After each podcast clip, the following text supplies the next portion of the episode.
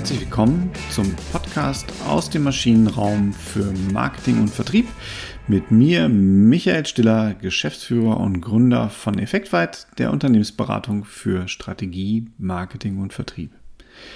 Heute möchte ich die Folge gerne dem Thema Information Overload widmen, nämlich der Frage, wie viele Informationen brauchen wir eigentlich, wo ist es zu viel und wie werden wir eigentlich diesen ganzen Ballast los. Inspiriert wurde ich davon von einem heutigen Gespräch ähm, mit einem guten Bekannten von, von LinkedIn, der mich mal, oder beziehungsweise den ich mal angeschrieben habe auf LinkedIn. Ich lerne ja Le gerne Leute kennen und tausche mich dann auch gerne aus, weil man da immer viel lernen kann. Und als wir uns so unterhalten haben, haben wir uns so ein bisschen über diesen, ja, teilweise im Unternehmen äh, vorherrschenden Informationswahn ausgetauscht. Also die ganzen Analysen, die gefahren werden, die Reports, die gefahren werden, äh, die Auswertungen, die gefahren werden. Und manchmal fragt man sich dann eigentlich, warum. Und das hat mich so ein bisschen inspiriert und auch daran erinnert. Also ich habe vor gar nicht langer Zeit, es war glaube ich vor ein oder zwei Jahren, habe ich ein ähm, Projekt gehabt, das war ein Vertriebsprojekt und äh, bei, einem, bei einem relativ großen Energieversorger. Und da ging es darum, dass wir, ist eigentlich egal, worum es ging, auf jeden Fall hat der Kunde mir gesagt, hör mal Michael, da ist sicherlich ganz sinnvoll, wenn du dir auch mal unseren Vertriebsreport anschaust. Und habe ich gesagt, ja klar, gern, mache ich, mache ich total gern. Äh, was ist denn das? Ist jetzt so ein wöchentlicher oder ein Jahresreport? Nee, nee, wir haben so einen Monatsreport. Und äh, den schicke ich dir jetzt einfach mal rüber, dann kannst du dir schon mal anschauen, dann hast du schon mal einen ganz guten Eindruck von dem, wo wir uns so hinbewegen. Ah, genau, das war ein Vertriebsstrategieprojekt, fällt mir gerade dabei ein. Egal. Also, ich bekomme diesen äh, Report, mache den auf in PowerPoint, schön aufbereitet, tolles Template, tolle Grafiken, tolle Charts, äh, 130 Seiten. So, jetzt war ich in meinem jugendlichen Leichtsinn geneigt, erstmal zu denken, naja, ich kriege hier so drei, vier Slides mit irgendwie 12, 15 Charts vielleicht drauf. Nee, Pustekuchen, 130 Slides mit, ich weiß gar nicht, wie vielen Charts da drauf. Gut, jetzt bin ich natürlich in der, in der Dienstleisterrolle und dann gucke ich mir es halt an. Dann gehört es dazu und dann bin ich da mal losgelaufen äh, und habe dann so langsam festgestellt, ab Folie 20 hat dieser Report sich angefangen zu widersprechen. Und ich bin dann halt weiter durchgegangen und habe dann, äh, das war gar nicht Teil des Projektes, aber ich habe das natürlich aufgeschrieben und habe dann den Report-Verantwortlichen, den ich auch noch aus, aus alten Projekten kannte, angerufen und habe gesagt, hör mal du, äh, der Report, da stimmt doch was nicht, oder? Ach, wirklich? Ja, du, das bist der Erste, der das jetzt mal irgendwie sagt. Und ähm, in dem Report kam es dann einfach zu Widersprüchen, weil dann halt unterschiedliche Datenbasen kamen und dann kam man zu unterschiedlichen Aussagen. Am Ende des Tages hat den einfach keiner mehr gelesen, offensichtlich. Weil ich der Erste war, der jetzt seit langer, langer Zeit festgestellt hat, du, das stimmt doch alles gar nicht, was da drin steht. Ein typischer Fall von Information Overload. Wie kommt das zustande? Häufig kommt es zustande, weil wir so einen so so ein Informationssammelwahn haben. Ich weiß gar nicht, wo das herkommt, aber irgendwie gibt uns das Sicherheit. Ne? Also klar, wir versuchen die Unsicherheiten, die uns unser Geschäftsleben ja nun mal mit sich bringt. Ne? Der doofe Kunde, der weiß ja auch nie so richtig, der hält, fällt sich ja auch nicht so, wie wir das wollten. Da versuchen wir jetzt also viele, viele Daten zu gewinnen, um halt eine Sicherheit zu bekommen. Der Kunde wird sich weiterhin so verhalten, wie er sich verhalten möchte. Völlig zu Recht, mal nebenbei, weil er ist der Kunde. Aber wir denken, mit diesen Informationen kriegen wir halt mehr Sicherheit. Das zeigt sich dann auch zum Beispiel so in solchen CRM-Systemen und das sind auch so Auswüchse, die ich da kenne. Da haben wir, äh, habe ich auch schon selber gesehen, im, für den Außendienst ähm, so, so Felder drin, wo die halt den Namen der Ehefrau eintragen sollen. Das Hobby der Ehefrau, der, der Geburtstag der Ehefrau, die Lieblingsfarbe, die Lieblingsautomarke. Ähm, das sind alles so Informationen, die wir dann versuchen über Kunden zu sammeln. Und natürlich halt, wann hat er gekauft, zu welcher Uhrzeit äh, hat er gekauft. Äh, und jetzt kommen wir natürlich auch in das ganz große Ding, Big Data. Ne, super, bei welchem Wetter hat er denn gekauft? War es da schönes Wetter, war es da weniger schönes Wetter? Ich will das nicht verteufeln, um Gottes Willen. Also man kriegt da Zusammenhänge raus. Ne, ob das jetzt wirklich Kausalitäten sind oder ob das Scheinkorrelationen sind, das ist immer auf einer ganz anderen Seite aber man kriegt da Informationen raus, das verstehe ich schon. Nichtsdestotrotz führt das ja zu etwas und das ist dann halt wirklich wieder schlimm. Ne? Ähm, gehen wir, zäumen wir das Kind mal von, von, von hinten auf. Nee, nicht das Kind wird nicht aufgezäumt, sondern das Pferd wird aufgezäumt. Also wir zäumen das Pferd von hinten auf und schauen uns mal die Leute an, die das sammeln sollen. Da haben wir natürlich einmal die Buchhaltung, klar, das sind so Informationen, die rauschen ja sowieso rein. Ne? Also der Kunde zahlt, wie zahlt er, mit welcher Bank zahlt er denn eigentlich und so weiter und so fort. Dann haben wir aber auch Menschen im Feld, im Kundenservice, am Telefon, vor Ort, im Verkauf beim Kunden. Ja, da haben die dann Felder drin, habe ich ja gerade gesagt. Die, die, die, die Lieblings, äh, den Lieblingsduft der Ehefrau, das füllt doch kein Mensch mehr aus. Ne? Weil es versteht ja überhaupt keiner, wo der Mehrwert drin liegen soll. Ich, das, also entweder habe ich sie dann leer, ne, weil, weil die, die Kolleginnen und, und Kollegen dann einfach gar nicht mehr was reinschreiben. Oder, und es ist noch schlimmer, das habe ich aber auch schon mal gesehen, die füllen dann halt irgendwas da rein. Da wird irgendein Unsinn reingeschrieben. In der, in der klaren Überzeugung auch, es liest doch sowieso keiner. Aber was gemacht wird, und das habe ich dann auch häufig erlebt, naja, da gibt es dann halt den Vertriebsleiter, der lässt sich dann einen Report ziehen, wie viele dieser Felder denn bei einem Besuch ausgefüllt wurden. Ja, und, und dann passiert genau das. Das ist genau dann der Moment, wo der gewiefte Vertriebler hingeht und einfach ihren Quatsch ausfüllt. Ne? Hauptsache steht was drin, weil das ist ja das, was ausgewählt wird. Warum ich aber diesen ganzen Sachen ausfüllen soll, das ist mir dann als Verkäufer oder Verkäuferin überhaupt nicht klar. Und dann fülle ich es ja nicht aus. Es hat doch für mich keinen Mehrwert. Es ist doch nur eine Zeitverschwendung. Es ist eine Gängelei, die ich empfinde. Und ich entwickle ja so eine, so eine Art Reaktanz dagegen. Na, das ist so definitiv mal so ein Punkt, der dann passiert. Ein zweiter Punkt, der dann passiert. Wenn ich diese ganzen Informationen habe, dann wird immer mehr Arbeitszeit darauf verwendet, diese Auswertung zu fahren. 130 Slides jeden Monat werden die erstellt. Das mache ich ja nicht mit alleine, mit einer Arbeitskraft. Da waren zwei Kolleginnen dran, die halt den Report erstellt haben, den Report verschickt haben. Dann hatten die mal so zwei, drei Tage Luft.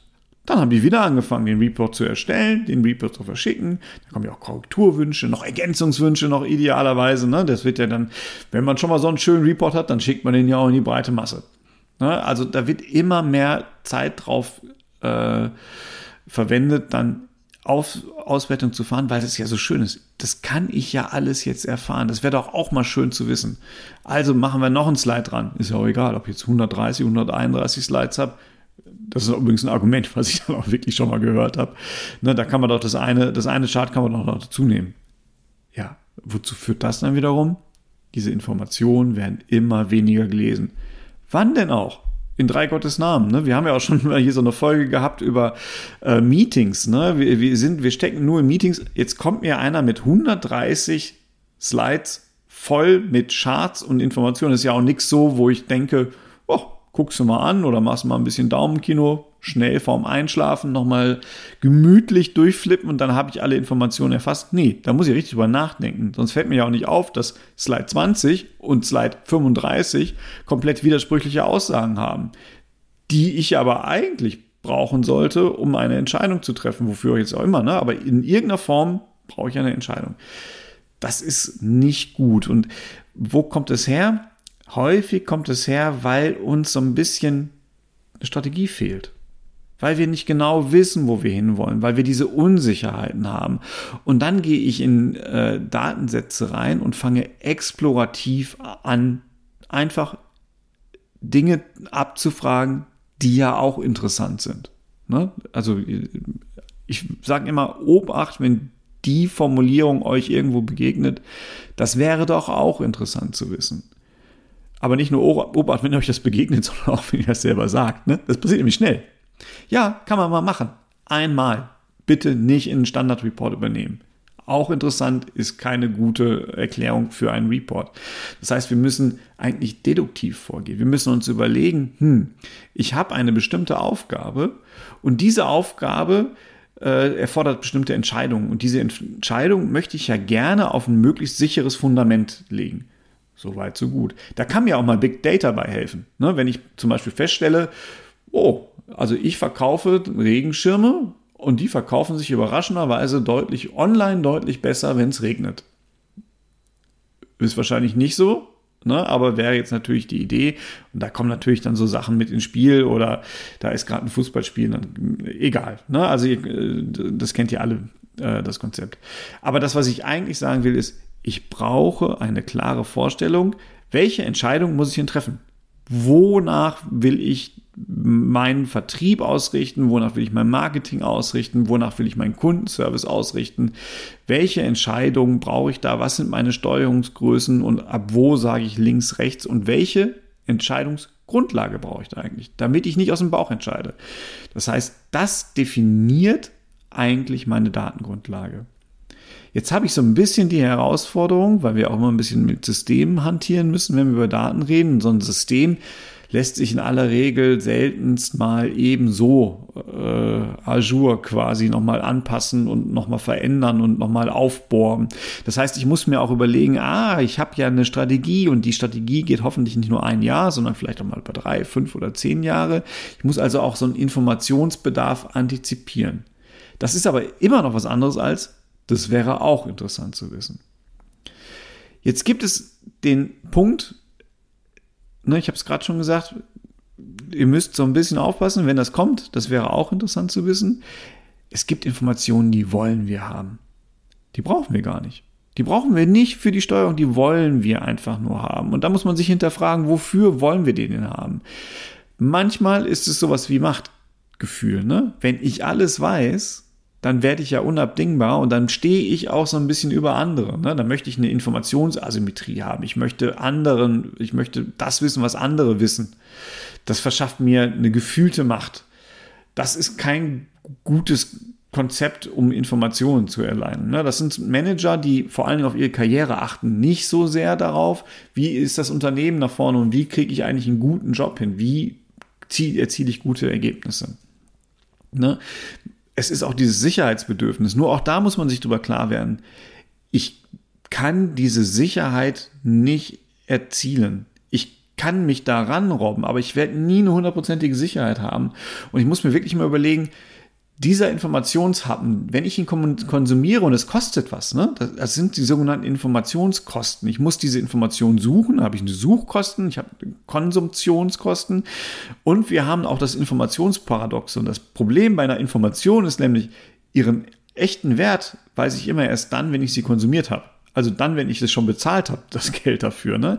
Also muss ich mir überlegen, wie wahrscheinlich ist es, dass diese zusätzliche Information mir eine zusätzliche Sicherheit gibt, die auch noch diesen Informations, diese Informationskosten aufwiegt? Und dann muss ich mir überlegen, welche Informationen können wir denn eigentlich haben? Hin und wieder muss ich mich damit abfinden, dass bestimmte Informationen im Unternehmen nicht verfügbar sind. Das ist einfach so. Wir kriegen manchmal aus unseren Systemlandschaften keine Informationen raus.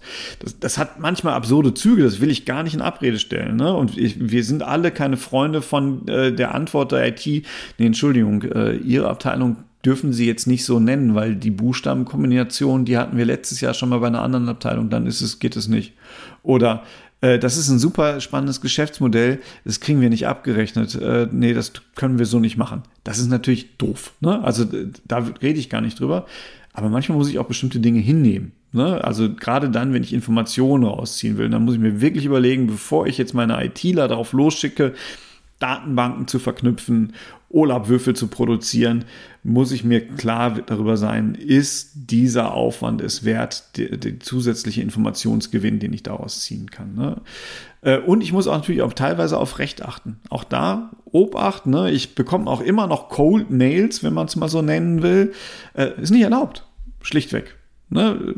dürfen wir nicht haben. Das heißt, auch da, wenn wir bestimmte Informationen generieren wollen, dann müssen wir auch da darauf achten, dass wir da rechtskonform arbeiten und äh, entsprechend vorgehen. Und wir müssen auch noch mal einen Punkt bedenken. Das habe ich jetzt gar nicht aufgezählt. Ne? In diesem Dreiklang, welche Informationen brauchen wir, welche wollen wir haben und in Klammern warum und welche Informationen können wir eigentlich haben. Und jetzt kommt noch ein Punkt hinzu, wenn wir Informationen über Kunden haben wollen, dann kostet das den Kunden auch was. Jetzt gibt es ganz viele Klienten von uns, von Effektweit, die haben das Gefühl, der Kunde gibt mir das alles total gerne. Macht er auch, aber immer nur dann, wenn er halt einen Gegenwert bekommt. Ne? Also ich glaube, wir müssen in Deutschland gar nicht so sehr über, über Datenschutz rechnen, wenn an den Kassen halt immer noch die Deutschlandcard oder äh, Happy Digits, ich, oh, ich, weiß gar nicht, ob es sie noch gibt, ich, mir fällt gerade das treue Punktesystem nicht mehr ein, was da gerade führend ist. Aber solange wir das noch haben, sind die Menschen ja bereit, extrem viel von sich äh, preiszugeben an Informationen. Und das glaube ich auch, dass man da extrem viel bekommen kann, wenn der Kunde einen Mehrwert drin sieht. Wenn ich die aber frage, sag mal, wann hat denn deine Frau eigentlich Geburtstag? Ja, dann ist es toll, wenn ich auf einer freundschaftlichen Ebene bin, aber dann weiß ich sowieso. Wenn der Kunde doch aber überhaupt nur ein professionelles Verhältnis mehr, dann will der es doch mir nicht geben. Es sei denn, er weiß, ah, guck mal, dann bekommt meine Frau ein Geschenk. Oder was auch immer. Ne? Also da, da, da gibt es auch noch den Punkt, wenn wir Informationen sammeln, gerade wenn es Informationen vom Kunden sind, dann müssen wir uns darüber klar werden, wenn der Kunde uns die geben soll, dann muss es auch einen entsprechenden Mehrwert dazu geben. Ne? Und dann ist auch egal, wie das System funktioniert, wie die Prozesse sind und wie kommod es für uns doch wäre, wenn der Kunde uns das jetzt einfach mal gibt. Ähm, der Kunde braucht einen Mehrwert. Das fängt schon übrigens an bei der Kunden, äh, bei der Kundennummer. Ne? Kennt ihr das? Also bitte geben Sie hier Ihre Kundennummer an, sonst kriegen Sie den Newsletter nicht oder sowas. Dafür muss der Kunde ja in aller Regel irgendwo mal den Vertrag suchen, eine Rechnung suchen, irgendwas. Das macht er doch wirklich nur dann, wenn er sich wirklich was davon verspricht. Also, da muss man auch mal drüber, drüber nachdenken. Wenn ich Informationen sammle, ist demjenigen, der mir die Informationen liefern will, hat der auch einen Mehrwert davon, will der mir die überhaupt geben. Ja, deswegen, mein Plädoyer wäre, wirklich fangt da an, wo ihr sagt, was mache ich mit, welche Informationen brauche ich wirklich, um einen guten Job zu machen, egal wo ihr sitzt, ob ihr im Vertrieb sitzt, im Marketing oder nicht. Was brauche ich für Informationen? Und dann überlegt ihr euch ein klares Informationskonzept und leitet das ab, welchen Informationsbedarf ihr habt. Wenn ihr darüber hinaus noch Informationen haben wollt, fragt euch wirklich, wofür brauche ich diese Information? Oder fragt auch euer Gegenüber, wofür brauchst du denn die Information, wenn der Information für euch haben möchte? Ne? Und es macht immer nur dann Sinn, wenn ich sie in einem Entscheidungskontext einsetze. Nur dann brauche ich eigentlich wirklich Informationen. Und dann muss man immer gucken, wenn diese Informationen eventuell nicht verfügbar sind, aus welchen Gründen auch immer, nicht sauer werden, nicht sagen, ich will das jetzt aber, sondern sich erst überlegen, bringt mich diese Information wirklich weiter? Sind die Informationskosten, die mit dem Erzielen dieser oder Erzeugen dieser Information äh, verbunden sind, es wert, getragen zu werden, weil der Entscheidungsspielraum dadurch deutlich besser wird oder ich bessere Entscheidungen treffen kann? Also, weg mit dem Informat Information Overload, werft den Informationsballast weg. Können wir auch gerne mal so drüber sprechen. Schreibt mir einfach äh, unter m.stiller.effektweit.de oder pinkt mich an auf LinkedIn. Es gibt viele Möglichkeiten. Ich würde mich total freuen. Und kommentiert auch gerne auf LinkedIn zu dieser Version oder äh, gebt direkt einen Like auf Google Podcast, wo auch immer ihr den Podcast gerade hört. Würde mich total freuen. Und am meisten freue ich mich darüber, wenn wir uns nächste Woche wieder hören. Bis dann. Tschüss.